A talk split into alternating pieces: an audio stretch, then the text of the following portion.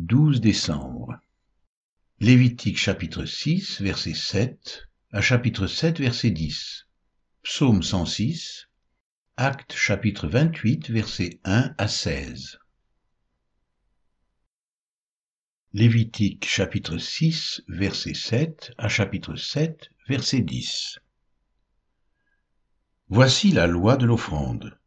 Les fils d'Aaron la présenteront devant l'Éternel devant l'autel le sacrificateur prélèvera une poignée de la fleur de farine et de l'huile, avec tout l'encens ajouté à l'offrande, et il brûlera cela sur l'autel comme souvenir d'une agréable odeur à l'Éternel. Aaron et ses fils mangeront ce qui restera de l'offrande, ils le mangeront sans levain, dans un lieu saint, dans le parvis de la tente d'assignation. On ne le cuira pas avec du levain, c'est la part que je leur ai donnée de mes offrandes consumées par le feu. C'est une chose très sainte, comme le sacrifice d'expiation et comme le sacrifice de culpabilité. Tout homme d'entre les enfants d'Aaron en mangera. C'est une loi perpétuelle pour vos descendants au sujet des offrandes consumées par le feu devant l'Éternel.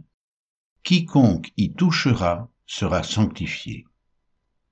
L'Éternel parla à Moïse et dit, Voici l'offrande qu'Aaron et ses fils feront à l'Éternel le jour où ils recevront l'onction. Un dixième d'épha de fleurs de farine, comme offrande perpétuelle, moitié le matin et moitié le soir. Elle sera préparée à la poêle avec de l'huile et tu l'apporteras frite. Tu la présenteras aussi cuite et en morceaux comme une offrande d'une agréable odeur à l'Éternel. Le sacrificateur qui parmi les fils d'Aaron sera oint pour lui succéder, fera aussi cette offrande. C'est une loi perpétuelle devant l'Éternel. Elle sera brûlée en entier. Toute offrande d'un sacrificateur sera brûlée en entier. Elle ne sera point mangée. L'Éternel parla à Moïse et dit, Parle à Aaron et à ses fils et dit, Voici la loi du sacrifice d'expiation. C'est dans le lieu où l'on égorge l'Holocauste que sera égorgée devant l'Éternel la victime pour le sacrifice d'expiation. C'est une chose très sainte. Le sacrificateur qui offrira la victime expiatoire la mangera. Elle sera mangée dans un lieu saint, dans le parvis de la tente d'assignation. Quiconque en touchera la chair sera sanctifié. S'il en rejaillit du sang sur un vêtement, la place sur laquelle il aura rejailli sera lavée dans un lieu saint. Le vase de terre dans lequel elle aura cuit sera brisé. Si c'est dans un vase d'airain qu'elle a cuit, il sera nettoyé et lavé dans l'eau. Tout homme parmi les sacrificateurs en mangera, c'est une chose très sainte. Mais on ne mangera aucune victime dans la tente d'assignation pour faire l'expiation dans le sanctuaire. Elle sera brûlée au feu. Lévitique chapitre 7, versets 1 à 10. Voici la loi du sacrifice de culpabilité. C'est une chose très sainte. C'est dans le lieu où l'on égorge l'Holocauste que sera égorgée la victime pour le sacrifice de culpabilité. On en répandra le sang sur l'autel tout autour, on en offrira toute la graisse, la queue, la graisse qui couvre les entrailles, les deux rognons, et la graisse qui les entoure, qui couvre les flancs, et le grand lobe du foie qu'on détachera près des rognons. Le sacrificateur brûlera cela sur l'autel en sacrifice consumé devant l'Éternel. C'est un sacrifice de culpabilité. Tout homme parmi les sacrificateurs en mangera, il le mangera dans un lieu saint, c'est une chose très sainte, il en est du sacrifice de culpabilité comme du sacrifice d'expiation. La loi est la même pour ces deux sacrifices. La victime sera pour le sacrificateur qui fera l'expiation. Le sacrificateur qui offrira l'holocauste de quelqu'un aura pour lui la peau de l'holocauste qu'il a offert. Toute offrande cuite au four, préparée sur le grill ou à la poêle, sera pour le sacrificateur qui l'a offerte. Toute offrande pétrie à l'huile et sèche sera pour tous les fils d'Aaron, pour l'un comme pour l'autre.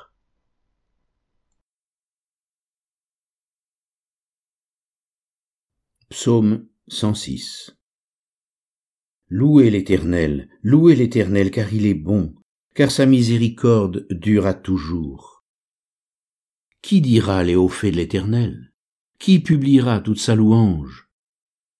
Heureux ceux qui observent la loi, qui pratiquent la justice en tout temps. Éternel, souviens-toi de moi dans ta bienveillance pour ton peuple. Souviens-toi de moi en lui accordant ton secours, afin que je voie le bonheur de tes élus que je me réjouisse de la joie de ton peuple, et que je me glorifie avec ton héritage. Nous avons péché comme nos pères, nous avons commis l'iniquité, nous avons fait le mal. Nos pères en Égypte ne furent pas attentifs à tes miracles, ils ne se rappelèrent pas la multitude de tes grâces, ils furent rebelles près de la mer, près de la mer rouge, mais il les sauva à cause de son nom.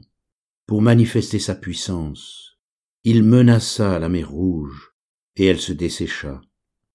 Et il les fit marcher à travers les abîmes comme dans un désert. Il les sauva de la main de celui qui les haïssait.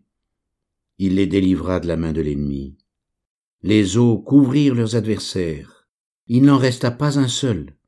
Et ils crurent à ses paroles. Ils chantèrent ses louanges. Mais ils oublièrent bientôt ses œuvres. Ils n'attendirent pas l'exécution de ses desseins. Ils furent saisis de convoitise dans le désert, et ils tentèrent Dieu dans la solitude. Il leur accorda ce qu'ils demandaient, puis il envoya le dépérissement dans leur corps. Ils se montrèrent dans le camp jaloux de Moïse, d'Aaron, le saint d'Israël. La terre s'ouvrit et engloutit Dathan, et elle se referma sur la troupe d'Abiram. Le feu embrasa leur troupe. La flamme consuma les méchants. Ils firent un veau en Horeb, ils se prosternèrent devant une image de métal fondu. Ils échangèrent leur gloire contre la figure d'un bœuf qui mange l'herbe. Ils oublièrent Dieu leur sauveur qui avait fait de grandes choses en Égypte, des miracles dans le pays de Cham, des prodiges sur la mer Rouge. Et il parla de les exterminer. Mais Moïse, son élu, se tint à la brèche devant lui pour détourner sa fureur et l'empêcher de les détruire. Ils méprisèrent le pays des délices, ils ne crurent pas à la parole de l'Éternel. Ils murmurèrent dans leur tente, ils n'obéirent point à sa voix. Et il leva la main pour jurer de les faire tomber dans le désert, de faire tomber leur postérité parmi les nations, et de les disperser au milieu des pays. Ils s'attachèrent à Balpéor, et mangèrent des victimes sacrifiées aux morts. Ils irritèrent l'Éternel par leurs actions, et une plaie fit irruption parmi eux, Finet se leva pour intervenir, et la plaie s'arrêta. Cela lui fut imputé à justice, de génération en génération, pour toujours. Ils irritèrent l'Éternel, près des eaux de Mériba, et Moïse fut puni à cause d'eux, car ils aigrirent son esprit, et il s'exprima légèrement des lèvres. Ils ne détruisirent point les peuples que l'Éternel leur avait ordonné de détruire.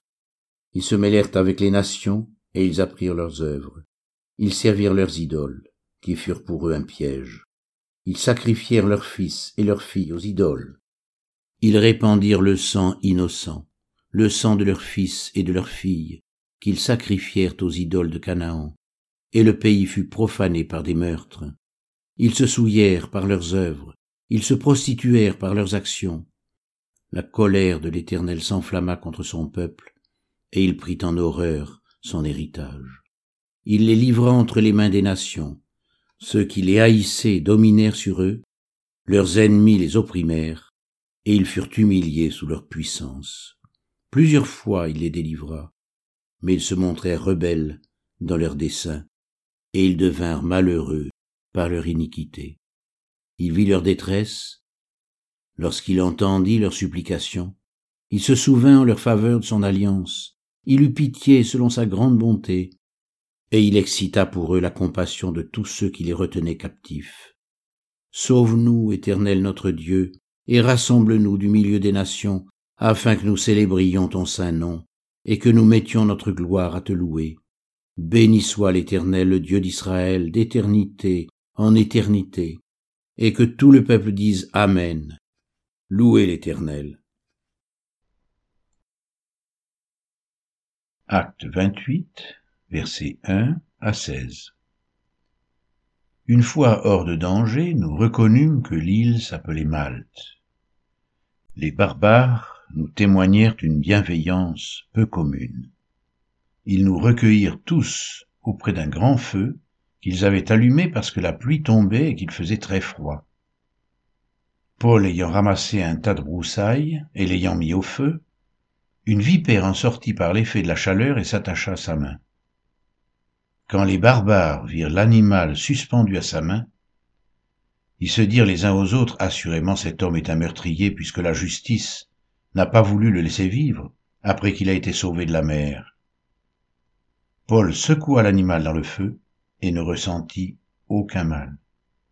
Ces gens s'attendaient à le voir enfler ou tomber mort subitement, mais après avoir longtemps attendu, voyant qu'il ne lui arrivait aucun mal, ils changèrent d'avis et dirent que c'était un dieu. Il y avait dans les environs des terres appartenant au principal personnage de l'île, nommé Publius, qui nous reçut et nous logea pendant trois jours de la manière la plus amicale. Le père de Publius était alors au lit, malade de la fièvre et de la dysenterie. Paul s'étant rendu vers lui, pria, lui imposa les mains et le guérit. Là-dessus, vinrent les autres malades de l'île et ils furent guéris. On nous rendit de grands honneurs et à notre départ on nous fournit les choses dont nous avions besoin. Après un séjour de trois mois, nous nous embarquâmes sur un navire d'Alexandrie qui avait passé l'hiver dans l'île et qui portait pour enseigne les Dioscures. Ayant abordé à Syracuse, nous y restâmes trois jours. De là, en suivant la côte, nous atteignîmes Reggio, et le vent du midi s'étant levé le lendemain, nous fîmes en deux jours le trajet jusqu'à Pouzol, où nous trouvâmes des frères qui nous prièrent de passer sept jours avec eux. Et c'est ainsi que nous allâmes à Rome. De Rome vinrent à notre rencontre jusqu'au forum d'Appius et aux trois tavernes, les frères qui avaient entendu parler de nous. Paul, en les voyant, rendit grâce à Dieu et prit courage. Lorsque nous fûmes arrivés à Rome, on permit à Paul de demeurer dans un domicile particulier avec un soldat qui le gardait.